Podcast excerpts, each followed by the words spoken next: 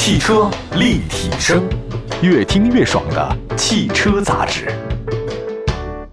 各位大家好，本期的汽车立体声呢又跟大家见面了。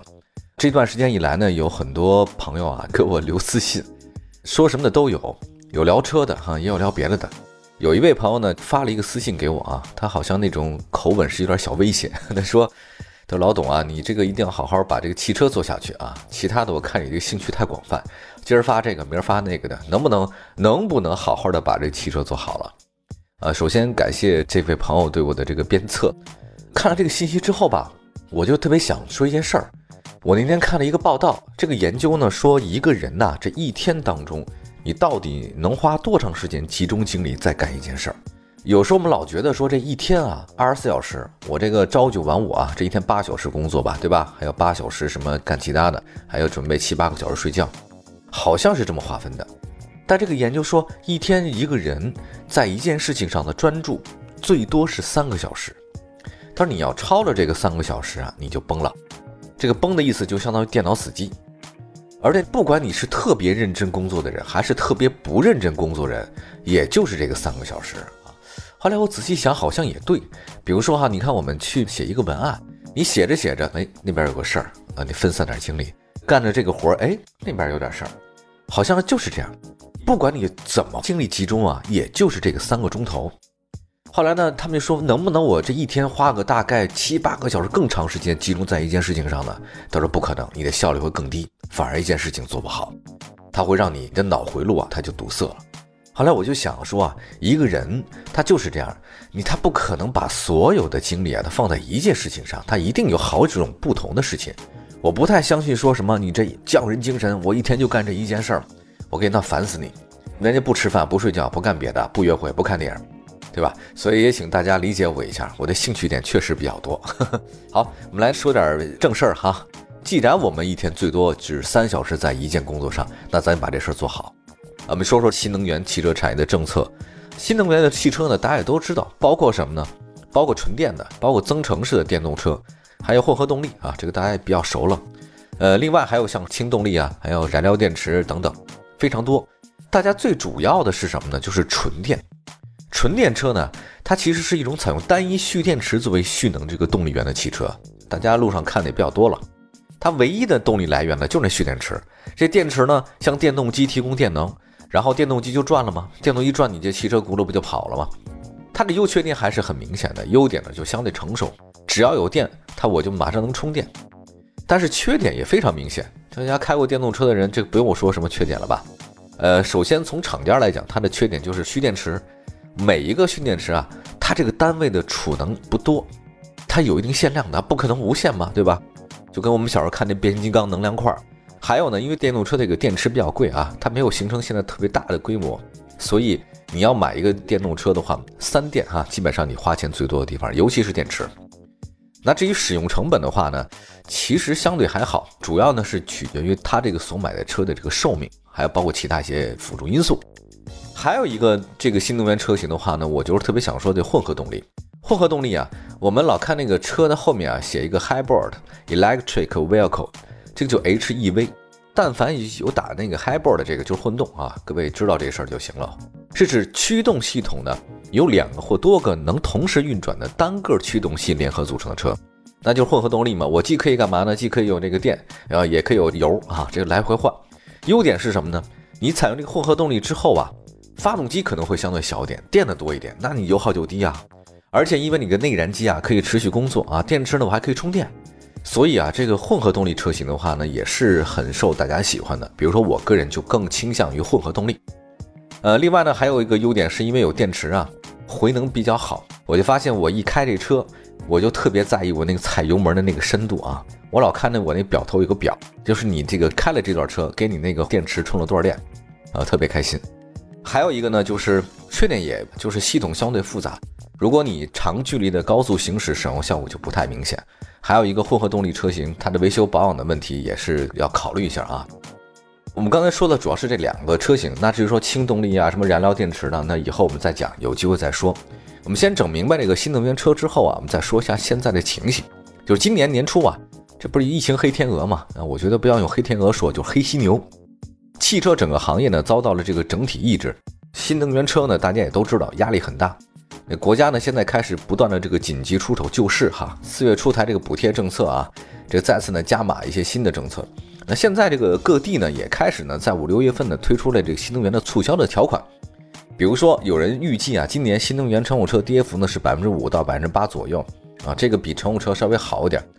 随着这两年行业复苏和入局的车企越来越多，哈，未来可能新能源会复苏的更快一点。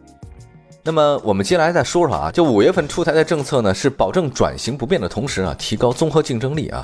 咱们目前中国的新能源产业高质量发展呢，大概有三个方面，我这一层一层的跟大家简单说哈。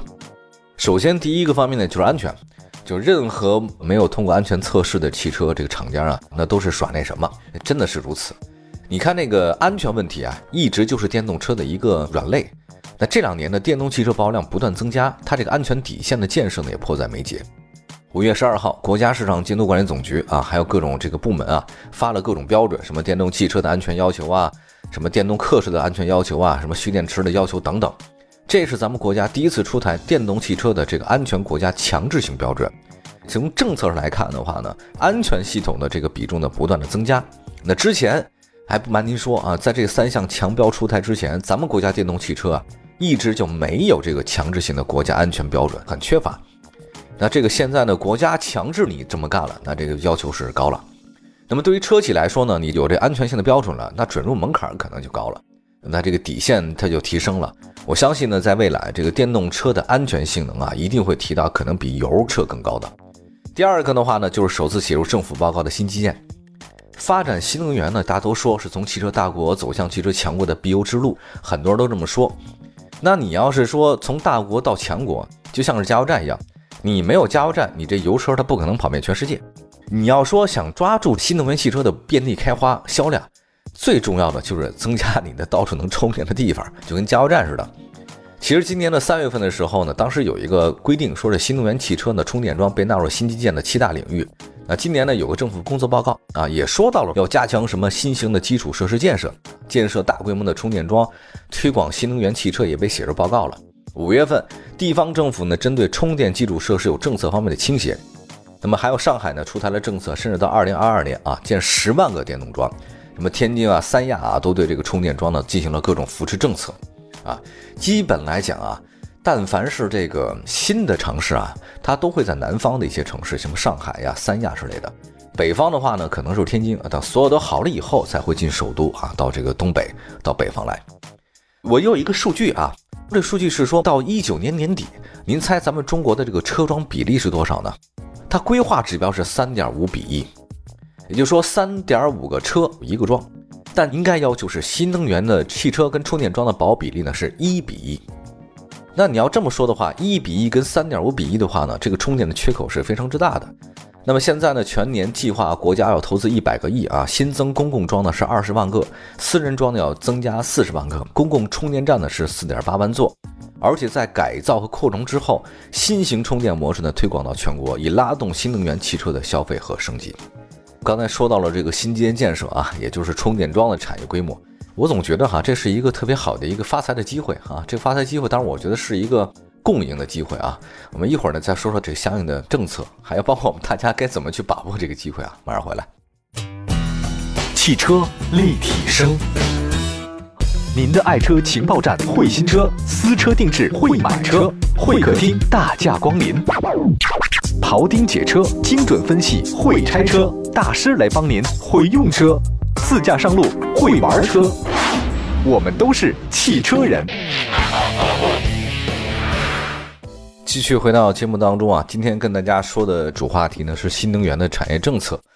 刚才说到了，就是新能源呢，这有很多的机会啊。这个不论是厂家来讲，都还是个人来讲，因为现在呢，咱们有一个发布的政策，就是充电桩纳入到了新基建啊。以后呢，咱们国家的充电市场的规模会达到万亿级啊。充电桩的产业将会迎来新一轮的爆发。呃，我觉得原来每次开油车哈，去加油站的时候吧，我心里说这个搞加油站这个生意应该是一本万利哈。反正你的车得跑，你跑就得喝油，那我就加油就好了嘛。呃，给点什么这个费用，在中间咱有服务费嘛。啊，我真的在想，这以后是不是开一个什么充电的这个机构哈，或者说这种服务机构，那怎么说坐地收钱是吧？我我当然也是这种不切实际的一种想法。我总觉得这还是里面有很多机会的。最新的机动车交强险的数据显示，四月份国内乘用车上牌量呢是一百三十四点三万辆，同比下滑有一些。那么同时呢，中国汽车流通协会发布了一个中国汽车经销商库存的预警指数调查，发现五月份汽车经销商库存预警指数呢是百分之五十四点二啊，也下降了。它这个数据是比较枯燥啊，我用人话来说一下，就是确确实实现在的这个中国的新机动车交付量比较少，是因为疫情的原因，但是新能源的车辆它交的还是比较多的。有关专家也说了嘛，大家呢二三月份没有买车那种消费的心情啊，在四月份有明显的一个复苏。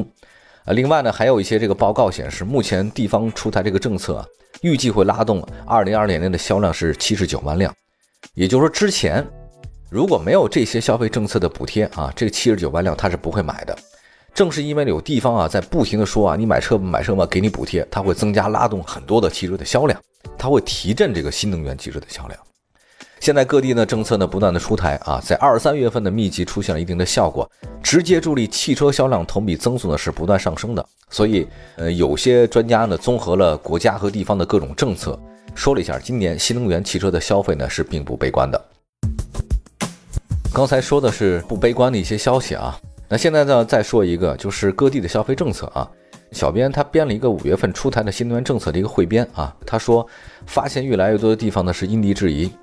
全国各地的朋友们，他每个地方的环境都是不太一样的。比如说，我看到合肥，那合肥的话呢，是对你买车就给补贴，你新能源汽车买一辆呢，说给三千块钱，对吧？当然它有一定的要求，对新购买的和使用新能源的乘用车客户的话，给予一个什么电费奖励两千。上海那边的话呢，不会奖励钱，上海人是搞充电桩，他搞了很多五 G 的基站啊，包括新能源十万个电动汽车充电桩，增加一点五万台以上的智能配送终端等等。每个地方的话呢，都是千差万别的。所有的这个政策里面，让我印象最深的就是武汉。武汉呢，这个相关部门发了一个很给力的补贴，就是五月十四号到十二月三十号，今年只要你购买武汉车企生产的且在当地销售的新能源汽车，每人给多少补贴呢？是一万块钱啊，这个还是比较给力的。我刚才讲的这些政策，忽然让我想起了我做的一个新闻的另外一个东西，就是台领导呢让我把地摊经济。带来我们的生活的一些影响，包括各地的这种政策呢，也做了一汇编，就跟着新能源的也差不多。我觉得有时候未必各地呀给你补贴或者给你这么多的奖励，实际上有的时候你不给补贴不点奖励，只要把这政策的口稍微开一开，哎，你其实就有很好的结果，你都不用鼓励，就是我们人呢，他有这种需求，让这个商品流通的这种活力，它一定是有的。呃，当你生产的东西，你用的东西大过于你所需要的东西之后。你就特别想跟别人去交换，交换你可能更感兴趣、更需要的东西，而且这一个新鲜的事物吧，在你手里面可能待一段时间，你对它就腻了，所以你一定也会想说找到更新鲜、刺激的点，那是什么呢？就是等价交换嘛，对吧？所以人本能里面它就有这个东西，包括汽车也是如此哈。你开一辆车，可能开个几年，你又想换一个，那这是很正常的。你要不给他这种补贴，不给这么多动力，只要放开。只要让大家呢开车的心情会更好，把道路修好，把这个充电桩弄好，你不用给我补贴钱，你车价稍微下来点，我也愿意开上路。这就跟大家摆地摊是一样的一个道理，对吧？需求总是有的，只要你没有那么死板，我相信这一切都会更好。从今天这期的节目当中啊，我们也能发现了，就是国家特别鼓励大家呢是买这个新能源啊，那我们就响应国家号召啊，就多买新能源车型，多摆地摊儿哈。感谢大家收听我们今天的节目，我们下次节目再见，朋友们，拜拜。